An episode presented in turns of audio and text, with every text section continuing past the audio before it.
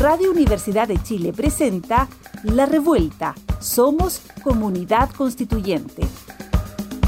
El magazine radial que celebra la escritura de la nueva constitución y propone un punto de encuentro para analizar su contingencia. Conduce Andrea Gutiérrez Vázquez junto a las opiniones de Constanza Valdés, Carolina Redondo, Daniel Urrutia y Nona Fernández. Hola, hola, hola, hola. Eh, volvimos. Quiero una música. Chumbi, chumbi, chumbi, chumbi. No hay presupuesto, no hay presupuesto para eso. una patucada, deberíamos contratar, deberíamos decirle al jefe que nos mande unas patucadas. Sí, unos, unos tambores, es viernes, es viernes. Ustedes lo saben, es viernes, su cuerpo lo siente.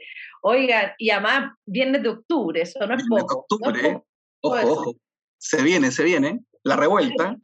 ¿Cómo estás, Dani? Daniel Muy bien. Muy bien, saludo a todos y a todas nuestros radioescuchas que nos, a nuestros fieles radioescuchas que todos los viernes están ahí al pie del cañón o al pie de la radio escuchando nuestro programa de la revuelta. Muy contento. Así es. Oye, bueno, y tenemos secuestrada la radio nosotros por el Daniel. Eh, ustedes se han dado cuenta que no ha venido ni un panelista más. Nunca más, más. aquí nos, tienen en cuarentena eh, y nada, pues esperamos que algún día vuelvan y se dignen a aparecer. Exactamente, pero somos una dupla maravillosa. La dupla da a Daniel Andrés. Anda. La dupla anda. Ah, eso, está buena, está buena. Anda, anda. anda. Oye, ya, voy a, se nos estamos comiendo el tiempo pura boludeces, Daniel. Ya. Eh, quiero decir, como siempre, dar buenas noticias, porque la revuelta parte siempre con la buena noticia de que estamos en plena convención constitucional, aunque a algunos no les guste, señoras y señores. Y además quiero decir quién ganó el libro de la semana pasada, la oficina del agua de Simón Ergas. Se lo ganó Valeria Aguilar. No, no es verdad. nuestra productora Valeria Aguilar mandó muchos mensajes encubiertos para ganárselo, pero no, no pudo, no pudo engañarnos nuestro sistema de inteligencia. Lo ganó Javiera Pehuenantu. Ella ganó Felicitaciones a Javiera. Agua de Simón Ergas. ¿Por qué adivinó qué, Daniel? Justamente, adivinó la frase de la semana que era, comillas, la consulta indígena es una obligación de la convención. Ya no cabe duda. Lo que todavía no se comprende es que la participación y consulta indígena es una oportunidad que le ofrecen los pueblos invisibles a la convención. ¿Y lo dijo? Doña Natividad Yanquileo. Excelente. Buenísimo. Así es. Gran frase. Así es. Oye, como estamos nosotros y vamos a hacer lo que queramos, ¿qué te parece que escuchemos esta cortina musical? Vamos. El silabario constituyente. Palabra del día Descentralización. Así es, vamos a partir hoy día con el silabario. Debo decir que esta palabra, el silabario, el Daniel la quiere hacer desde el capítulo 1.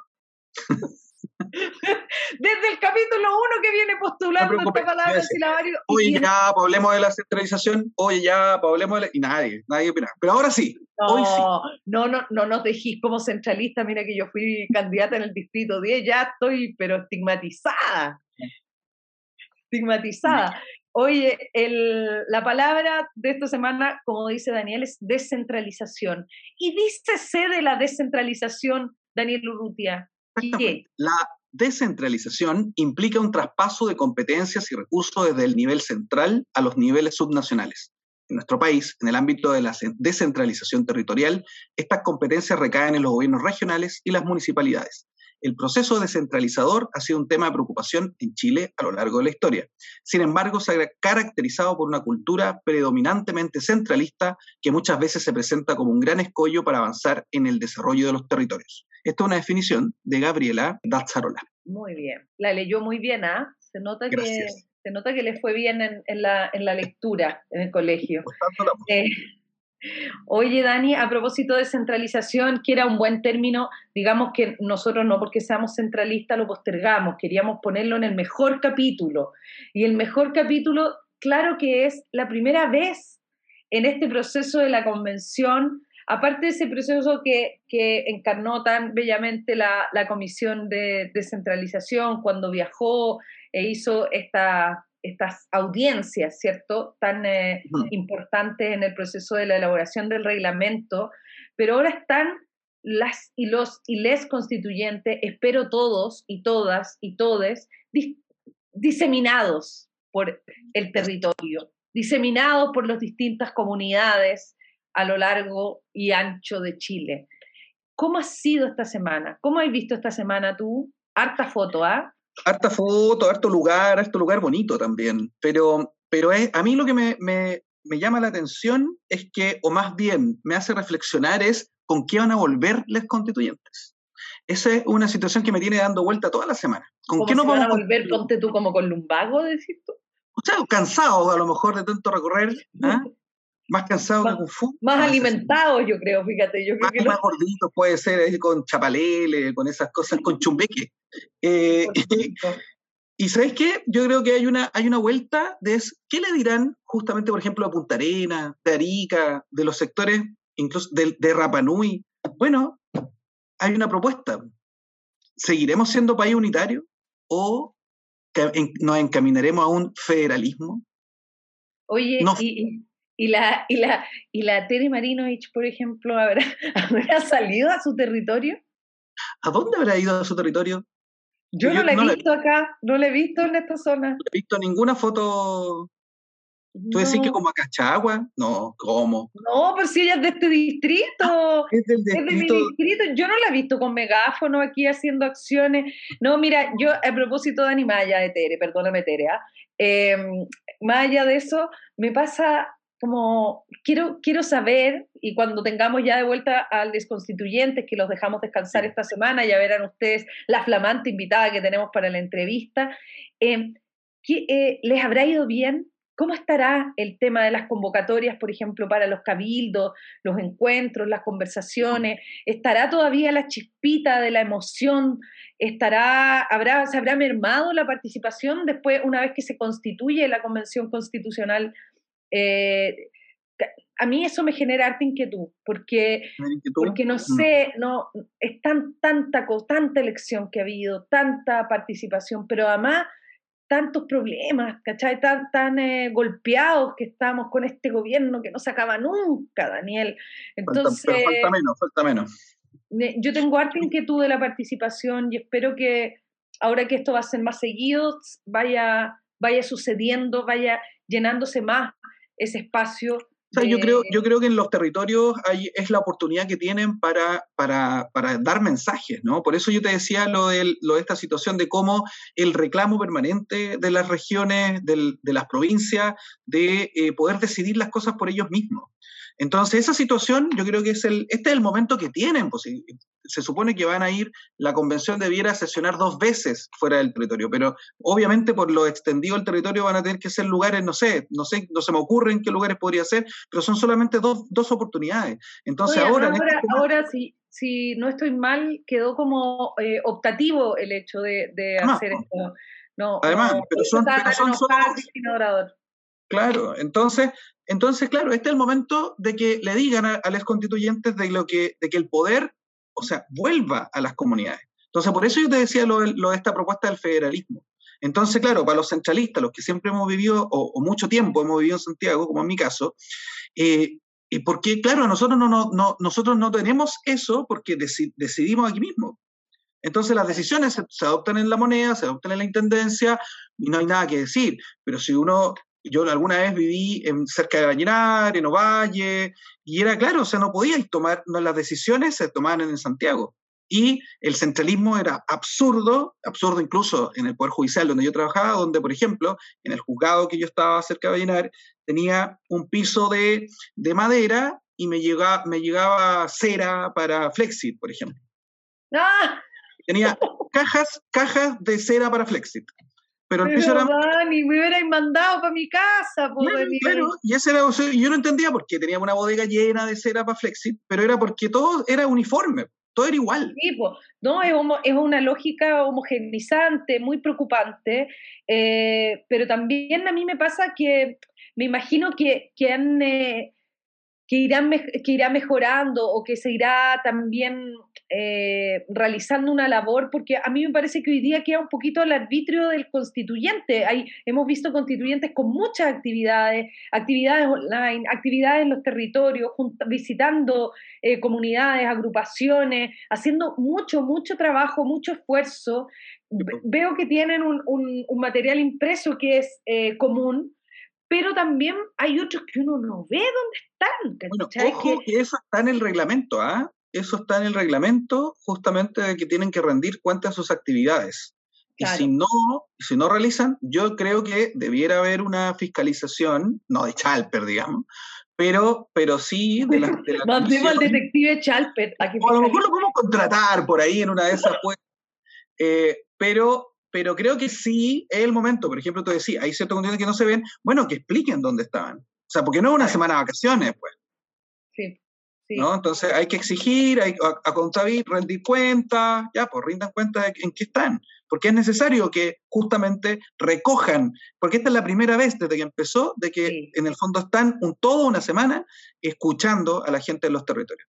Yo me imagino además que va a ser para, para ellos y para ellas, eh, para ellas, eh, un aprendizaje muy grande esta semana. Van a sacar lecciones, van a evaluar, van a saber cómo funciona. Por supuesto, estamos hablando de constituyentes que tienen espíritu de, de, efectivamente cumplir con esta tarea. Y hay otros además que se peinan con esto, pues, Dani, porque los que vienen del mundo social y de la asamblea y de la cuestión se peinan con la... que le han dicho, esto es lo suyo la semana distrital, pues esta la cuestión que saben hacer. ¿Qué escritorio, esta cuestión tan chato? Oye, mira, otra cosa que también yo reflexionaba en este ratito, en estos días, de... Estos una dos minutos, estos dos minutos. Estos dos minutos que estamos, sí. Oye, yo estudio ya. El tema del, por una parte, el federalismo. ¿Qué pasa con eso? Con, con, ese, ese quiebre del poder. Pero hay otra, otra palabra que se llama la descolonización y que tiene que ver muy fuertemente con el empuje de las naciones originarias. O sea, es decir, eh, esto, justamente nosotros en el centro tomamos las decisiones en el centro y por lo tanto no nos damos cuenta que existe una periferia. Pero en la colonización también nos pasa lo mismo. O sea, nosotros creemos, nosotros colonizamos, entre comillas, Santiago coloniza, hay una colonización, digamos, interna, en donde las decisiones se toman por la metrópoli. déjame que te haga un aporte. Y además es patriarcal, es decir, el centralismo también es patriarcal, es tremendamente patriarcal. Evidentemente, porque es una construcción, o sea, nosotros estamos colonizados, nosotros estamos colonizados con ese pensamiento. O sea, ya lo tenemos y por lo tanto lo reproducimos. Y justamente, ¿dónde choca? ¿Dónde choca? ¿Contra qué? Contra las feministas y choca contra las naciones originarias y los grupos al margen.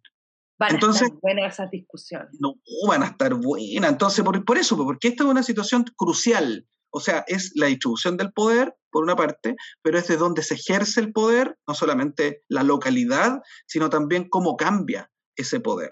Que ya, por eso, cuando eh, podemos escuchar o, hemos escuchado esto de, la, de los ecoconstituyentes, incluso de esta visión del ecofeminismo que alguna vez conversamos también en la revuelta, o sea, son, son coordenadas distintas de pensamiento. Y esas son, son una de las situaciones que yo creo que nos deben hacer eh, albergar mucha esperanza de que, de que se discuta y de que justamente en esta semana no tengo la menor duda que los constituyentes del pueblo originario y otros que tienen justamente esta, este raigambre más popular, ¿no? más del margen, eh, van a volver recargados con energía. Esa es mi, Oye, Dani, tú sabes que yo en mi afán de ser una especie de enciclopedia de petete, ah, pero ya se me cayó el carné, pero oh, heavy de ser este Icarito ambulante que soy yo y traspasar. Más de los 2000 años. y traspasar, que yo soy de la época de Topollillo, digámoslo. Digámoslo, Topollillo fue mi compañía y es una cosa que llevo en el corazón. Algún día se los voy a imitar al aire. ¡Ay! Todo, todo. Oye, podríamos hacer una, una, serie de imitaciones, ¿ah? Yo también. Sí, sí, yo, yo te traigo mi topollillo. Oye, eh, no, quiero decir, quiero decir, quiero, oye, pucha, qué perfilo todo esto todo el tiempo, ya convención constitucional. No, quiero hablar de las comisiones temáticas, Dani, porque la, cuando llegue esta gente, ¿dónde se va a juntar esta gente? Se va a reunir porque los constituyentes eligieron comisiones temáticas que van a empezar a funcionar, donde solamente pueden pertenecer a una Y ahí van a tener que abocar sus propuestas, su trabajo de las cosas que se van a llevar a discutir en el Pleno. Y estas comisiones son la Comisión sobre Sistema Político, Gobierno, Poder Legislativo y Sistema Electoral. ¿Puedo decir quiénes lo integran o no? La señora Alejandra Flores, Alejandra Pérez, Alondra Carrillo, Bárbara Sepúlveda, Constanza Juve, Constanza Schoenhout, Francisca Arauna, Marcela Cubillos, Patricia uh. Patricia Politzer, Rosa Catrileo, Tania Madariaga, tu amigo Arturo Zúñiga, Cristian Monkever, Fernando Atria, Fuad Guillermo Namor, Hernán Larraín, Jaime Baza, Marco Arellano, Marco Barraza, Maximiliano Hurtado, Pedro Muñoz, Raúl Celis, Renato Garín y Ricardo Montero. Se metieron toda esta comisión. Todos 25 convencionales ahí. Después tenemos la Comisión de Principios Constitucionales, Democracia, Nacionalidad y Ciudadanía. Ahí está Beatriz Sánchez, está Elisa Loncón, está Erika Portilla, Giovanna Roa, Lisette Vergara, Lorena Céspedes, Loreto Vallejo, María Cecilia Uvilla, María José Oyarzún, Paula Grandón, Paulina Veloso, Agustín Esquella, Alvin Saldaña, Eduardo Cretón, Jorge Baradit, Luciano Silva, Mario Vargas, Martín Arrau. Después la Comisión de Forma de Estado y Ordenamiento, no voy a decir porque son 25, búsquelo usted. Ah, búsquelo usted. La Comisión de Derechos... Lo vamos a en las redes. Oye, la Comisión de Derechos Fundamentales, búsquelo en la neta, la neta lo hace. La neta del planeta. ¿Para qué más? Acuérdense que tenemos esta colaboración de alma. La Comisión sobre Derechos Fundamentales hay 33 convencionales, Dani. Mm. La mm. Comisión de, de Justicia, órganos autónomos de control y reforma, 19. Eso tú tienes ahí una observación. Y la Comisión sobre Sistemas de Conocimiento, Cultura, Ciencia, Tecnología, Arte y Patrimonio, pobrecita, tiene quincho convencional. Pero vamos, vamos que se puede. Los queremos mucho. Hagan bien su trabajo, compañeros. ¿Qué quieres decir, Daniel, sobre? claro, yo lo, que pasa es que efectivamente a mí una, primer, una primera eh, reflexión tiene que ver con la forma en que se conformaron, o sea, también con la lógica de los patrocinios. Con la lógica de los patrocinios, ahora, con criterio de paridad, importante.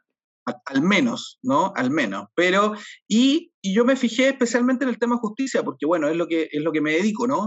Pero hice, me hice la observación de que había mucha cantidad, mucha, mucha, mucha del colectivo de Vamos por, eh, ¿cómo era? Chile, Vamos por Chile. Vamos por Chile que se les cayó todo, que se les cayó el candidato. Harto, hay, hay hartos. Entonces yo dije así, ¿por qué? ¿Por qué? Y además, acuérdate que solamente se pueden en una.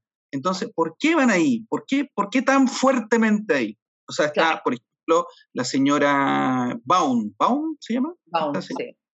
sí. que es la constitucionalista, que uno podría haber pensado que hubiera estado en, la otra de gobierno, ¿no? No, pero está aquí. Y bueno, cuando todo se le desarme, espérate, cuando ah. todo le desarme a la derecha, siempre va a tener al Poder Judicial. Así es. Y ese es el, y ellos saben que ese es el último dique para que no se les arme el sistema neoliberal.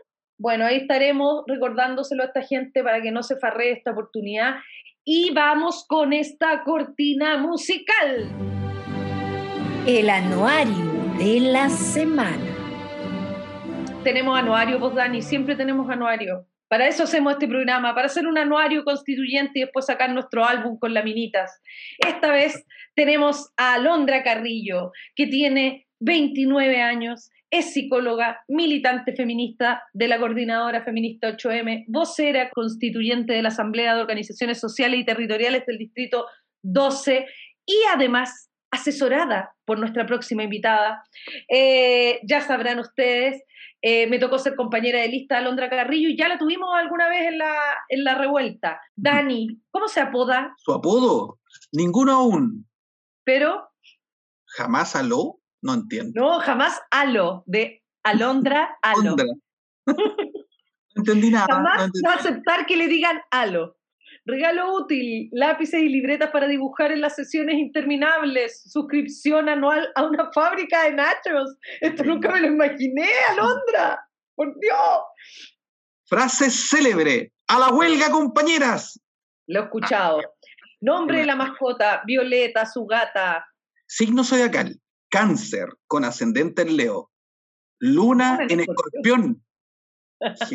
Cáncer, ah, eh, mira. Se le nota, ah, se le nota que es mm. cáncer a la, a la, a la alo. ¡Ah, no, perdón! Alondra. Eh, lo que nunca se vio, madrugando con entusiasmo. Sueño frustrado, la destitución de Piñera. Ah, sueño de todo Chile. Amor platónico entre Gilda y Donna Haraway. Mira, Mitch. Ahí estáis. ¿Cómo estáis? Gilda, te amo. Eh, oye, eh, ¿estamos, ¿estamos? ¿Nos vamos a comerciales? A? Ya, mi gente, nos vemos en un ratito en la entrevista. Ya volvemos. Sigue en la revuelta. Somos comunidad constituyente. Radio Universidad de Chile 102.5 FM.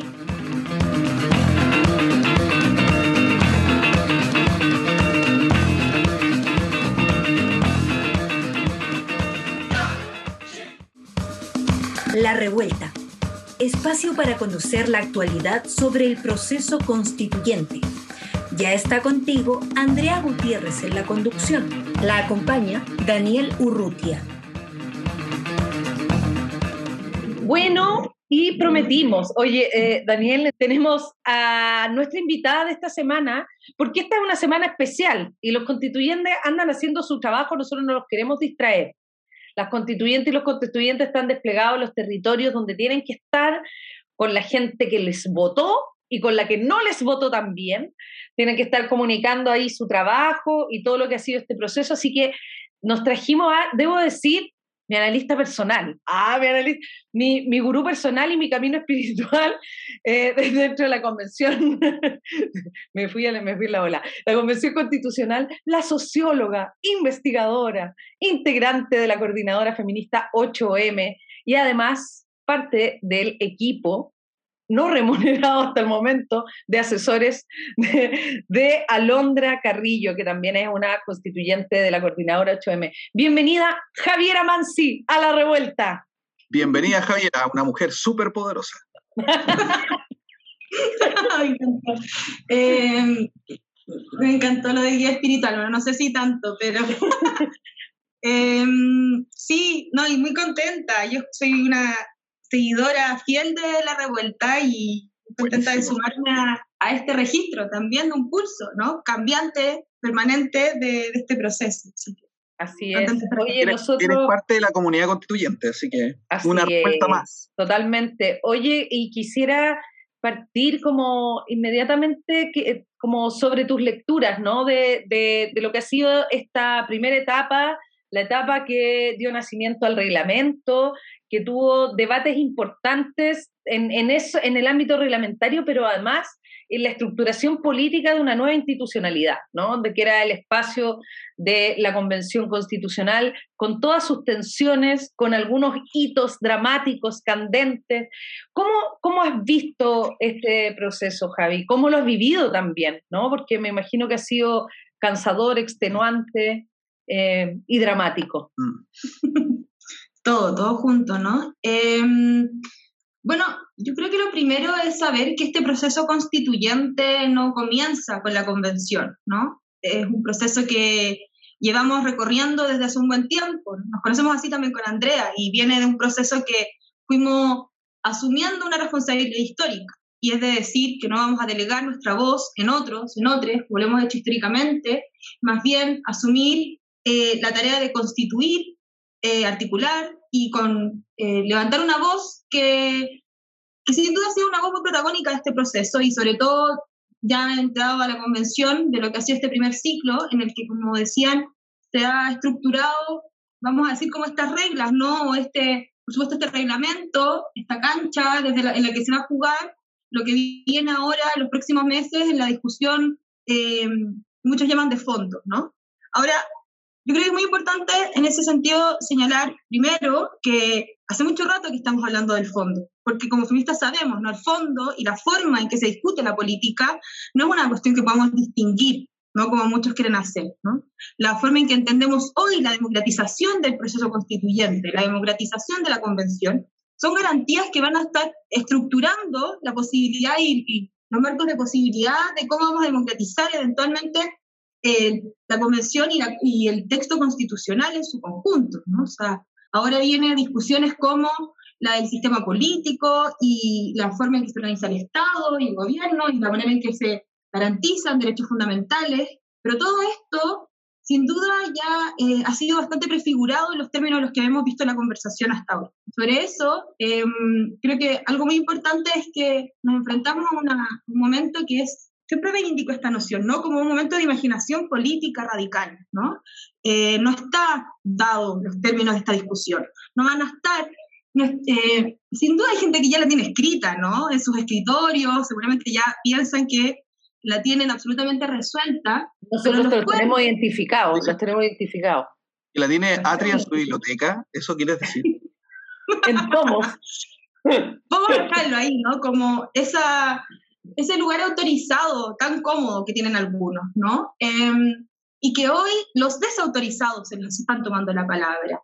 Y eso es, quizás lo más importante que ha pasado este primer ciclo, ¿no? Como una reconstrucción de los términos de quienes se toman la palabra, quienes tienen lugar en esta historia, eh, cuál es la forma en que reconstruimos la verdad histórica desde sectores que han sido históricamente dañados, violentados, excluidos, de qué manera reconstruimos garantías de participación y de representación que exceden los muy limitados eh, términos de esta democracia tutelada y que como feminista hemos dicho que no va a tener un techo, por ejemplo, nuestra participación. O sea, Bien, quiero decir que hoy la convención, tal como se organiza, ya define varias cosas, ¿no? Que no hay paso atrás. Ya está establecida como una, constitución plurinacional, ¿no? Ya anticipa, por ejemplo, y garantiza la posibilidad de un Estado plurinacional, que es una de las peleas principales que nos tiene ahora. Ya garantiza la necesidad de una democracia paritaria, que es también una tarea que nos va a tocar disputar y discutir ahora. Ya garantiza condiciones eh, de participación vinculantes de los pueblos, ¿no? que desbordan y exceden el marco de la, del acuerdo por la paz. Y ya dan cuenta de un sector comprometido con la continuidad de un orden de exclusión. Entonces, bueno. Javiera, yo te, tengo una, una, pregunta, porque tú dijiste, bueno, esta constituyente no nace en el aire, ¿no? Viene, viene de algo, viene, nació en el estallido, y resulta que eh, al inicio, en ese momento, había un reclamo muy fuerte, incluso en la ceremonia de inauguración, el reclamo por la libertad de los presos políticos. Y resulta que, eh, al parecer ahora ese reclamo se olvidó. O sea, ¿se olvidaron los constituyentes acerca de ese primer reclamo? Que había uno incluso que decían, no vamos a sesionar hasta que se apruebe el, eh, la amnistía. ¿Se encapsuló la constituyente? Sí. Bueno, yo creo que lo primero sería eh, señalar que a propósito de que la convención no, o el proceso constituyente no nace o no comienza desde, desde, desde, la inauguración de la convención, más bien puedo incluso anticiparlo muy directamente cuando aparece la voz de la vocería de los pueblos, que indica garantías democráticas entre las que se incluye la libertad de todas las de los presos de la revuelta y los presos políticos en general, contemplando por supuesto los eh, presos políticos mapuche creo que ahí ya está señalándose, bueno, una centralidad, ¿no? Que fue la que da fuerza y logra establecer la necesidad de una declaración constituyente inicial, que es con la que se da inicio a la convención. Y sin duda, aquello que se establece en esa, en esa declaración inicial, la exigencia de liberación de presos, presos de la revuelta, la exigencia que marca garantías contra la impunidad en la que se está sosteniendo este proceso, no ha, no tenido una respuesta desde el poder constituido, no la ha tenido, ¿no? O sea, estamos hoy día deliberando en un contexto en que hace menos de una semana no hay derecho a la manifestación, o sea, la situación con Denisla, como me he dado cuenta, estado de total impunidad y de falta total de garantías democráticas y es sin duda una eh, cuestión que es muy compleja de manejar, ¿no? Adentro se está deliberando la posibilidad de un nuevo Chile y por fuera vemos esta, las ruinas de una situación permanente de terrorismo de Estado, de declaración de estado de emergencia y, por supuesto, de prisión política. Yo no diría que es algo que se haya olvidado. Esta, demanda, Javi, eh, lo, que, lo que señala Daniel, que, que es súper cierto, que incluso hasta, hasta uno cuando se mete ya en el debate constituyente y como efectivamente estamos en una discusión de futuro eh, y hay cosas tan centrales sobre, sobre nuestras vidas que, se están abordando, que, que esta, esta, primera solicitud, este primer llamado que, hizo la vocería de los pueblos, se, ha visto eh, debilitada a propósito de, de, de, las múltiples crisis que se pueden, eh, lo hemos hablado en, en, privado, yo esto como lo abro un poco, las múltiples crisis que de repente tienen eh, el sector que, ha conformado, que hemos visto más bien que vota eh, movimientos sociales, lo que fue en su momento la lista del pueblo, ¿cierto? Y hoy día eh, los constituyentes del pueblo o constituyentes por el pueblo, no sé cómo se llama, ese, esos sectores se han visto afectados en la crisis, por ejemplo, que tuvo la lista del pueblo, en esta mm. solicitud, en esta demanda, ha perdido fuerza por lo mismo. Eh, porque en el fondo uno veía a los otros sectores, a los sectores más tradicionales, a los que han administrado el poder eh, o a los que lo están disputando ahora, uno los veía un poco como desconcertados en esta demanda, pero no podían tirarse en contra, ¿no? Era como una, una situación un poquitito de, de equilibrio precario. ¿Cómo se ha, afectado esta, esta crisis esta, o estas pequeñas crisis que se van dando también en, en el acomode dentro de la convención? Yo creo que em, tiene mucho que ver, menos que ver con el poder constituyente o lo que está discutiéndose ahí, como con el evidente bloqueo que está sucediendo desde el Parlamento. O sea, es una, la, particularmente, ¿no? Como la ley de indulto, con todas sus limitaciones que las tiene. Nosotros desde la Coordinadora Feminista hemos, hemos tenido muchas críticas a cómo se define y restringe los tiempos, ¿no? De que contempla la, el indulto, entre otras cosas, y qué tipo de delito, en fin. En cualquier caso, eh, esta ley, este proyecto de ley también se ha visto impedido de tener como reconocerse con suma urgencia y avanzar. Entonces, yo diría que efectivamente eh, la centralidad que esto tiene no es compartida de manera como general por la convención. Hay sectores que se han comprometido con esta demanda, que lo hacen dentro y fuera de la convención. Y sí me parece que eh, cada vez vemos más a presentarse, ¿no? Y eso me parece muy complejo, como en los espacios de discusión constituyente y esta realidad permanente en la que enfrentamos este proceso, ¿no? Y que muchas organizaciones seguimos acompañando y participando en manifestaciones, en movilizaciones, en bingos, en las formas de sortear y sostener la vida, ¿no? De familias que hoy día tienen a sus familiares, amigas eh, presos, pero me parece que, que sí, hemos visto como escindirse esto, ¿no? Y es muy grave esto. Y da cuenta de cómo se repite una historia en la que pareciera ser que hay un, como un espacio de ampliación o, transformación democrática y hay un, como sectores que pueden quedar absolutamente aislados y habiendo enfrentado en cuerpo, en vida, como las condiciones de, de una revuelta con terrorismo de Estado. Yo creo que es uno, en mi opinión, y nosotros podemos levantarlo como tal, es la como una tarea que, la que tenemos que volver a este debate. No puede quedar como solo un dicho al comienzo. Tiene que retomarse esta tarea de insistir en, en algo ineludible, ¿no? Como no podemos avanzar como, como este grito, ¿no? Como ninguna democracia en contexto de impunidad, ¿no? Ninguna democracia es posible en contexto de prisión política. ¿Qué te, ¿Qué ha llamado la atención de la discusión en torno al reglamento? ¿Te ha llevado sorpresas como de posiciones, posturas de, de alguna, algunos constituyentes, ya sea para bien o para mal, que, que tengan como en torno a algunos temas? ¿Qué, te ha impactado de esta conversación?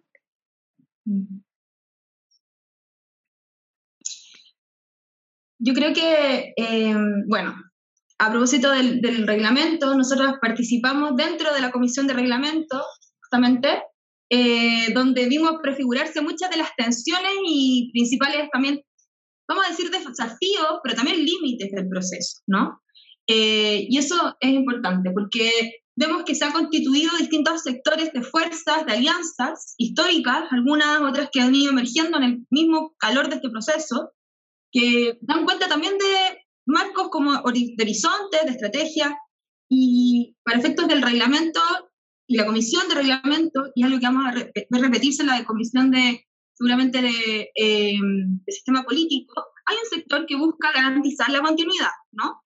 garantizar las condiciones de evitar de cualquier modo que puedan, como cualquier condición de transformación más radical, más estructural, van a haber algunos sectores que van a buscar acercarse como en un diálogo a, esto, a estas posiciones continuistas, ¿no? Y que van a preferir como asumir desde ahí, desde ese lugar, y muy problemáticamente desde un llamado a la gobernabilidad, ¿no?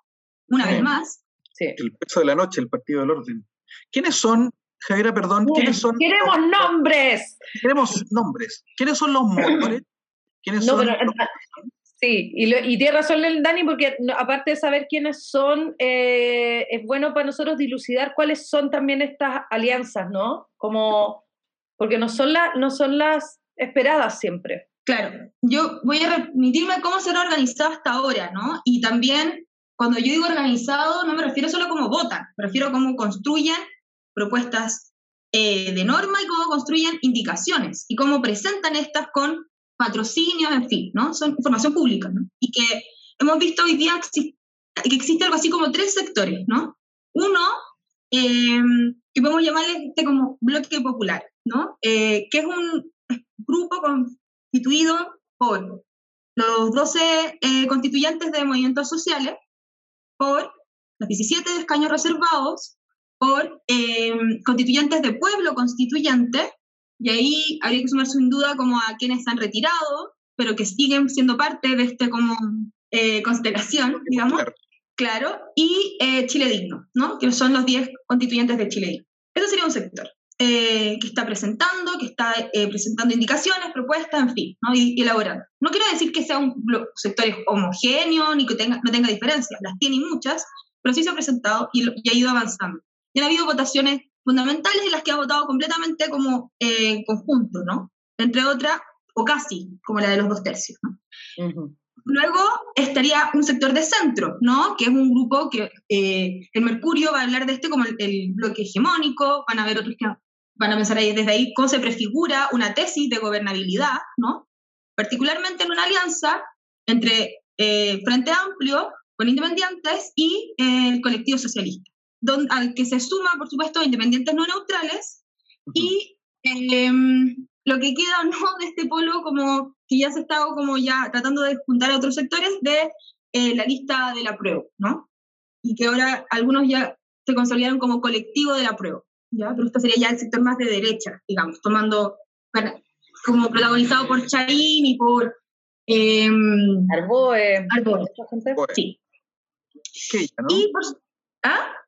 Es que ella está ahí, ¿no? ¿No? Es que ella se sumó a Independientes No Neutrales. Sí. No, no, al, colectivo, al colectivo socialista. Al, colectivo de la prueba es que ella. Bueno, es que igual ahí es lo que pasó, en el fondo, porque quedaron como estos electrones libres que, empezaron a buscar su lugar. Eh, y finalmente la derecha, obviamente, con todo lo que eso es, y donde vemos como distintas funciones o sectores al interior de esta, pero que más allá o más acá, de que traten de decirse algunos sectores más vociferantes, no sé, y otros que se declaran liberales, lo cierto es que votan en bloque y tratan de presentar propuestas en bloque. Y fracasan en bloque. ¿Podrá cambiar? ¿Podrá cambiar en, esta, en este segundo tiempo ese... Ay, yo, súper futbolera, la futbolera. Eh, ¿podrá, mi metáfora futbolera más ordinaria. Eh, ¿Podrá cambiar, Javi, eso en esta, en esta nueva etapa? O sea, consolidó. Em, ya, bueno, dos cosas, ¿no? Yo creo que ya se están constituyendo como estrategias de transversales, ¿no? Ecoconstituyente es una estrategia de alianza transversal donde participan constituyentes de, vamos a decir, todos los sectores que no son la derecha, ¿no? Perfecto. Ahí un caso. A nivel no hay ningún ecoconstituyente de derecha, perdón, no hay ninguno. Ningún ecoconstituyente de derecha. No, por supuesto que no. No, no. Es. es ahí hay una, una un límite muy, muy esperal y deseable, ¿no? Eh, que, que está igual bastante establecido, pero igual vamos a decir que es un sector bastante diverso, ¿no? O sea, la discusión socioambiental es muy diversa, de una política anti-extractivista, anticapitalista, a un, no sé, capitalismo sustentable, hay mucho trecho. Igual en general es un sector que ha logrado avanzar mucho en contenidos, ¿no? Y en, en el proceso reglamentario. Y también otra estrategia de transversalización, la feminista. Y esa es una tarea. No está hoy día en rigor avanzando de manera tan articulada y eso es una quizás centralidad lograrlo, precisamente para poder ir avanzando en conjunto en materias que son demandas y luchas históricas ¿no? que tenemos como movimiento. Sí, yo, yo pensé, pensé que esa, esa articulación iba a ser más, más como la base de la articulación de transversalidad, como para mí por lo menos ha sido sorprendente estar dispuesta eh, como feminista con, con, los matices, ¿no? Pero estar dispuesta a dar cara frente a las mujeres haciendo alianzas donde hay votaciones de mayoritariamente de varones, ¿cachai? Mm. Eh, plegarse a un 70% de varones en, la votación que vimos final a propósito de la, de la Comisión de, Transversalización en materia de género. como esas, esas cosas a mí, me, a mí me han sorprendido, como, como que eh, eh, es, fuerte, es fuerte, debe ser fuerte la presión de los sectores, ¿no? De, de, estos, de estos sectores que tú decís como esta, esta hegemonía que también viene como de, de, ciertas capacidades, de a esta persona hay que seguirla, porque esta persona sabe cómo hay que construir la constitución. Ahí como siento que hay poco espacio para disentir bajo esos parámetros. Sí, o sea, yo creo que ahí hay un nudo central para nosotras de nuestra política, porque mm, evidentemente hay muchos feminismos, ¿no? Distintas políticas feministas en juego dentro de la convención. Son muy, son muy diversas estas lecturas, ¿no? Pero sin duda hay la necesidad de unificar, y yo creo que esa va a ser para nosotros una tarea central hoy, eh, que pongamos por delante, dentro y fuera de la convención, articulándonos entre, como, entre movimientos y entre constituyentes por fuera, pero a la vez como con una incidencia directa adentro. Y, y por último, ya, como esto vemos, transversalizaciones, pero también es, un, es bastante, yo creo que no sé, hay que ver qué tan fijo sea, porque por supuesto estamos enfrentadas a un proceso electoral donde el bloque ¿no? de apruebo dignidad, el que también está como, digamos, escindido entre sectores dentro de la convención, que es como lo que todas sabemos, que nadie se explica mucho qué es lo que está pasando ahí. Y eso probablemente y seguramente también va a tomar nuevas formas, ¿no? Me parece que sería difícil que sea sostenible que este bloque, el pacto electoral y de gobierno siga tan dividido y quebrado, bueno, quebrado. Y, esto, esto, que, esto que tú dices, perdona Dani, última que me interesa este Kawin, eh, como eh, esto que tú dices de nadie se explica mucho por qué, ¿cómo se lo explica Javier Amansi, que está allá adentro metida? Yo tengo una tesis, que no es por supuesto más que eso, ¿no? Pero que yo creo que hoy está un juego en términos muy generales, y más allá de la convención, em, como las tesis básicamente políticas que están en juego de articulación y de ampliación, ¿no?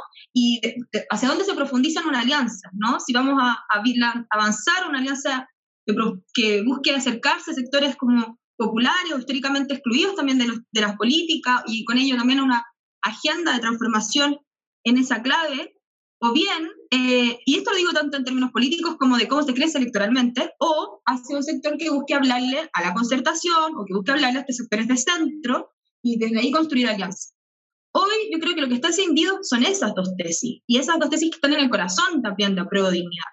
Y en mi opinión, es donde está en juego cuáles van a ser los términos de, de la política que digamos a ir, estamos viendo ya con, como eh, tomando forma, ¿no? Yo creo que eso es algo que está sucediendo y, y genera una tensión adentro de la convención, no así en el Parlamento, donde hay muchísima más unidad, pero porque también es otro el escenario, Em, y mi expectativa es que ojalá sigamos tensionando desde los movimientos hacia, en última, alguna salida como por que avance en un vínculo de transformación desde una izquierda y un movimiento social transformador, ¿no? Como en esa mayoría. Es que llama, llama profundamente la atención, o más bien, es la tensión acerca de cómo se van a ir resolviendo los temas fundamentales.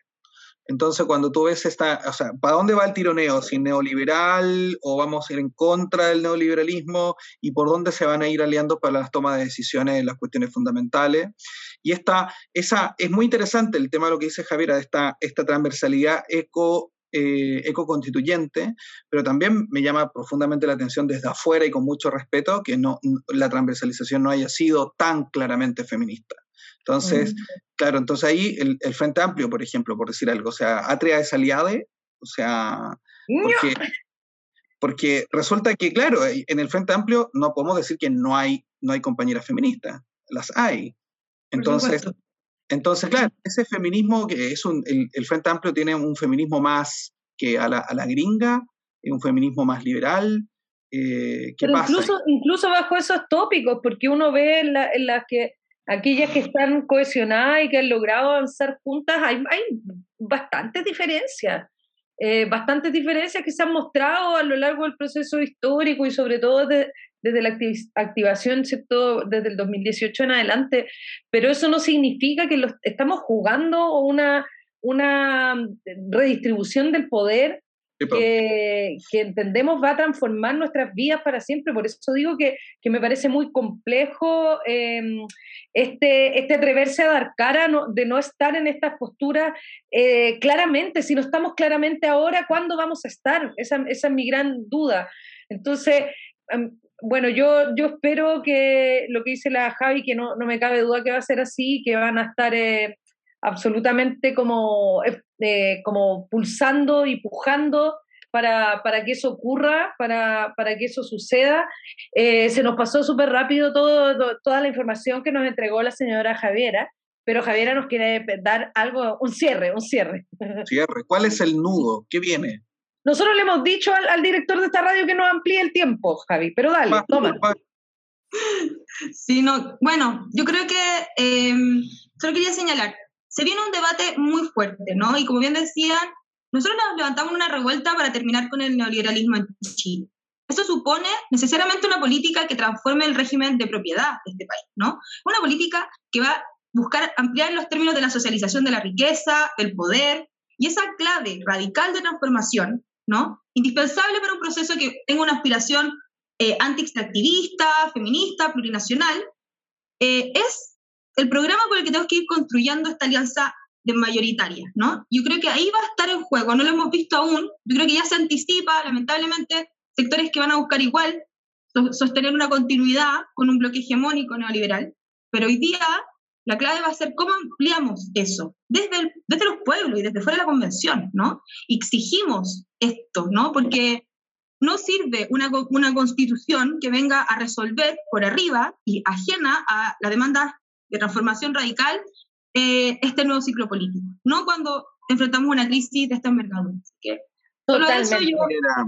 Javiera, muchas gracias por todos tus comentarios, también por la luz que arrojas acerca de las tinieblas de la constituyente. Es muy importante para ustedes que podamos sumarnos a todo lo que pasa, así que te agradecemos mucho, de verdad, de corazón, esta posibilidad de conversar.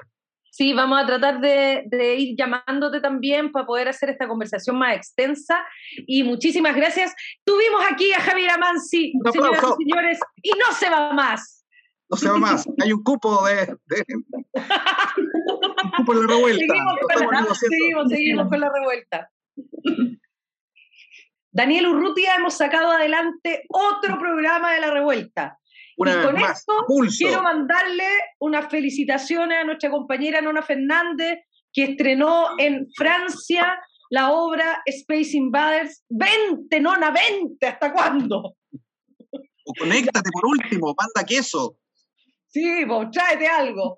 Oye, eh, esta semana vamos a tener de nuestra querida editorial Alquimia el libro Documentos del anteayer de Rodrigo Lira, eh, tremendo librazo que contiene poemas, cuentos inéditos, collages, dibujos originales, epístolas literarias y un cuantioso registro de manuscrito de un poeta en cuya obra conviven, convivían la visualidad, el lenguaje, la ironía. Gracias. tendría que venir a adivinar la persona que quiera ganarse este libro? Radio escuchas, pongan atención. Decretar estado de emergencia y militarizar el Walmapu no solo refleja el fracaso de las estrategias del gobierno de turno, que cede ante la presión de las forestales y camioneros, sino que además es contraproducente con lo ya señalado por la Contraloría a fines de septiembre. ¿Quién fue? ¿Quién fue? Dígalo usted en las redes sociales de la revuelta, en la revuelta radial, por Twitter, por Instagram, por Facebook. Ahí recibiremos sus mensajes y nos dice quién dijo esta frase para que usted se gane el libro Documentos del anteayer de Rodrigo Lira de la editorial Amada Alquimia. Eh, nos vamos prendidos, nos vamos prendidos porque somos dos, pero vamos a bailar, señoras y señores, con Apocalipo y la canción Saya. Vamos, vamos. Chao, chao. Chao familia.